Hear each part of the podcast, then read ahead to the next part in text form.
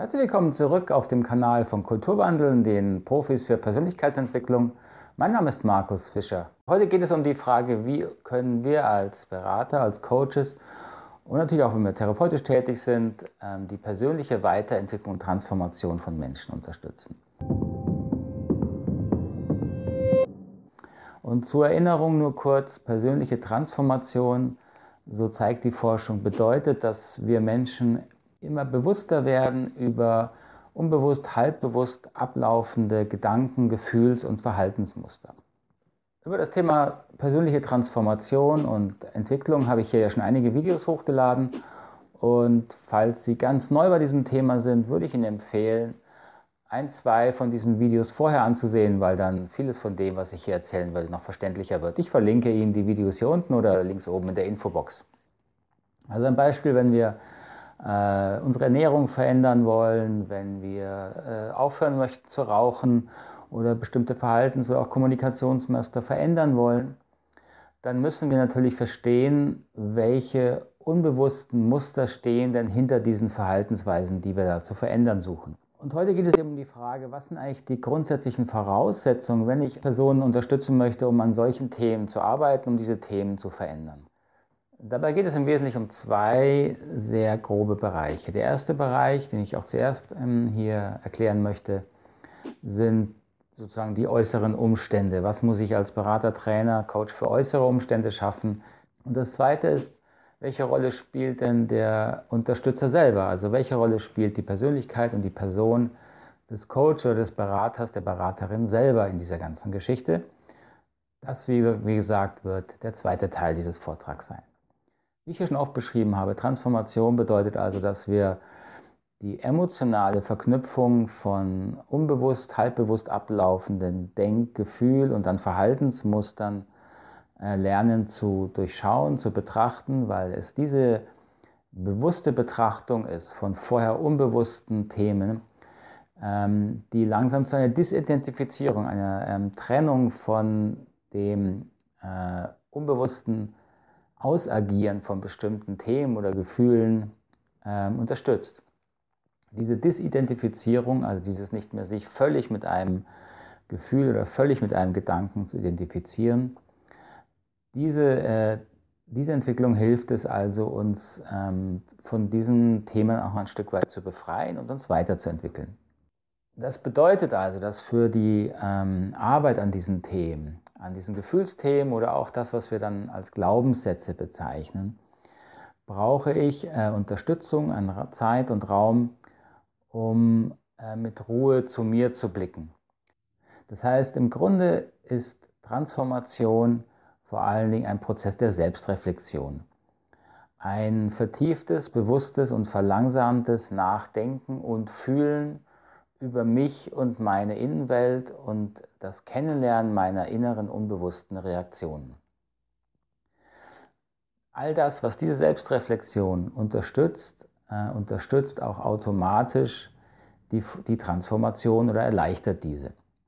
Im Detail bedeutet dies noch etwas genauer formuliert, der Fokus unserer Selbstreflexion ähm, sollte auf emotionalen Reaktionen liegen. Denn Emotionen beinhalten in sich schon sehr viel unbewusstes Material. Emotionen entstehen ja sehr spontan, ähm, weil sie eben angelernte Reaktionen sind. Das heißt, wenn ich mich in der Selbstreflexion vor allen Dingen auch auf emotional geladene Bilder in der Erinnerung fokussiere, habe ich eine große Chance, dass ich diese Themen herausarbeite, die wirklich hinter den Verhaltensweisen oder Gedankenmustern liegen, die ich verändern möchte. Der Fokus auf diese emotionalen Erinnerungsbilder ist also ein Schwerpunkt, wenn ich daran arbeiten möchte, ähm, Verhaltensveränderungen zu unterstützen, persönliche Transformation und Wachstum zu unterstützen. Natürlich gehört dann auch ausreichend Zeit dazu. Ähm, denn Zeit ist ein äh, ein sehr subjektiv natürlich unterschiedlich bewerteter Faktor. Ähm, aber die Erfahrung zeigt, dass Emotionen und diese, dieses Hineintauchen in Gefühlsbilder nicht auf Fingerschnipp funktioniert, sondern dass wir auch da häufig äh, zu abgelenkt sind. Und wir brauchen eben gewisse Zeit ähm, und auch Ruhe, um wirklich in uns zu entdecken, welche Erfahrungen eigentlich hinter unseren ganzen äh, Gefühlsmustern stecken. Und neben ausreichend Zeit hat sich gezeigt, dass auch die richtigen Fragen entscheidend sind, wenn es eben darum geht, was biete ich als Trainer, Berater oder als Coach an. Die richtigen Fragen sind im Wesentlichen äh, Fragen, die darauf, die darauf abzielen, eben die eben genannten Punkte zu verstärken und zu unterstützen. Das heißt, richtige Fragen sind all das, was den Fokus auf die Innenwelt legt, auf meine eigene, als Klient jetzt, eigene subjektive Erfahrung, sei es Bilder, sei es Gedanken. Das können auch Gerüche sein, es sollten aber vor allen Dingen emotional belegte Themen sein.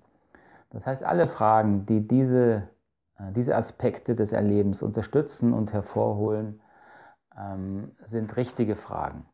Das sind auch meistens Fragen, die abstrahieren von den all den vielen Geschichten, die Klienten erzählen, den Details hin zu den wesentlichen Kernthemen. Und die wesentlichen Kernthemen drehen sich eben um die eigenen Bedürfnisse.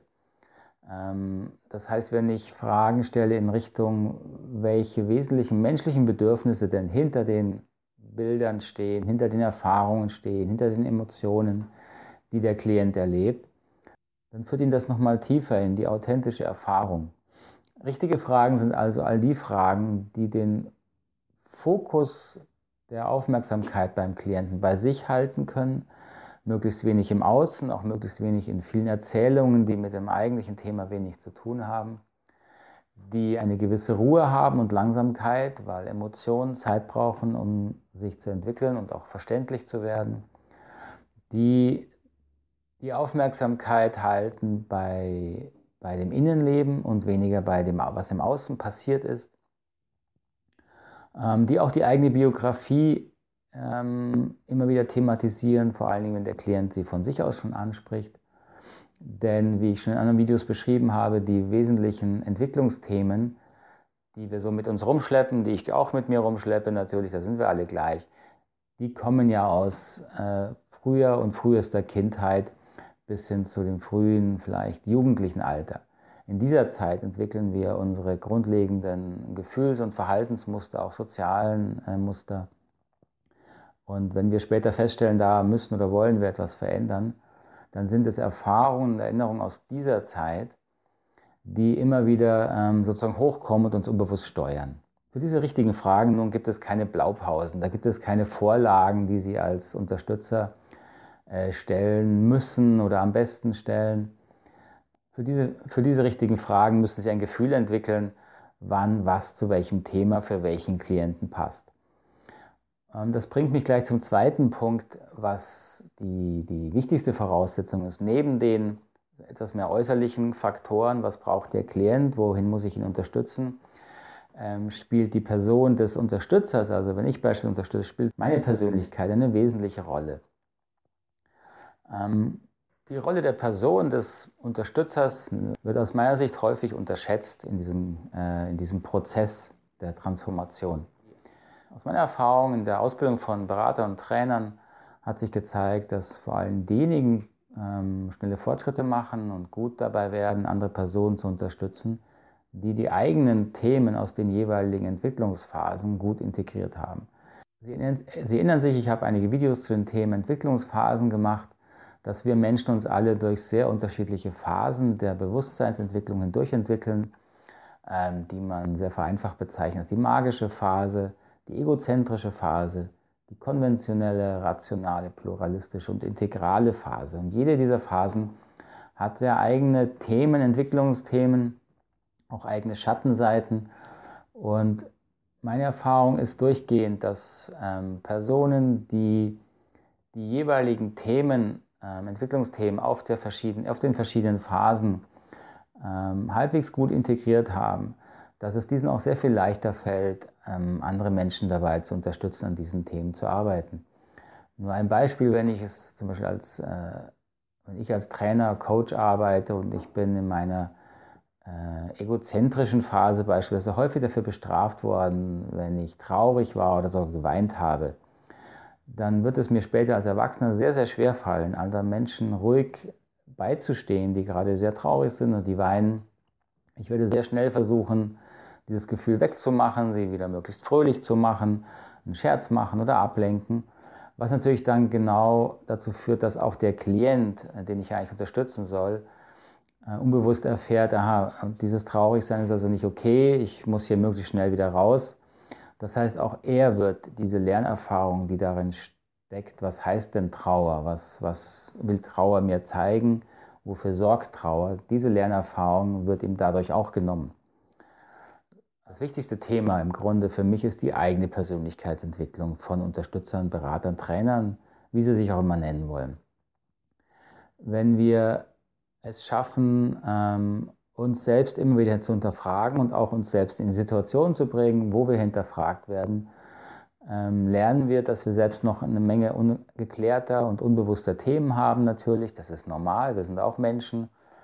Und wenn wir es dann schaffen, diese Themen in einem sicheren Rahmen mit Bewusstheit anzuschauen, unsere eigene Entwicklung anzusehen und zu, auch zu akzeptieren, dass wir sind, wie wir sind, dann ist das der wichtigste Faktor, wenn wir ähm, lernen wollen, anderen Menschen zu helfen, andere Menschen zu unterstützen.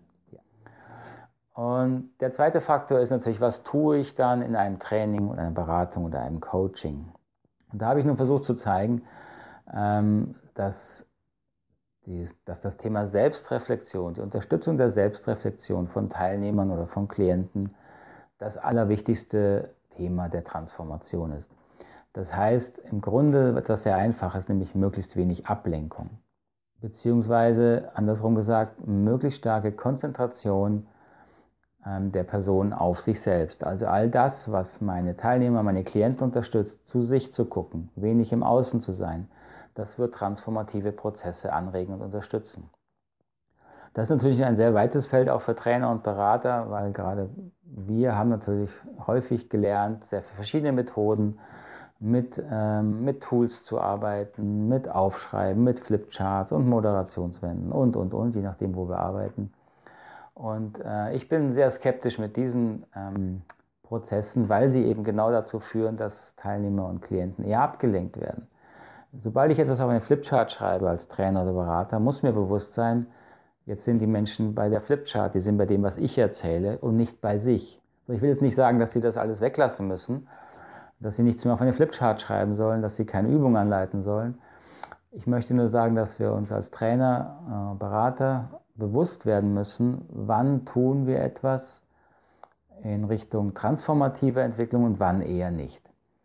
Und wenn wir wirklich ernst nehmen, dass Transformation vor allen Dingen Selbstreflexion bedeutet, dann müssen wir äh, unsere Teilnehmer, unsere Klienten unterstützen, im guten, sicheren Rahmen über sich selbst nachzudenken und nachzufühlen, weil nur dann werden sie die Themen, die bearbeitet werden müssen, auch bearbeiten können.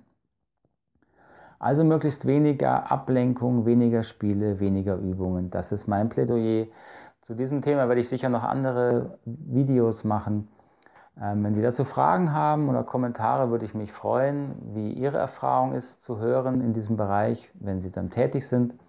Und sonst auch gerne einfach immer unten in der Kommentarbox Ihren Kommentar hinterlassen. Bis dahin, vielen Dank für Ihre Aufmerksamkeit jetzt bis erstmal. Ich wünsche Ihnen alles Gute. Bis bald.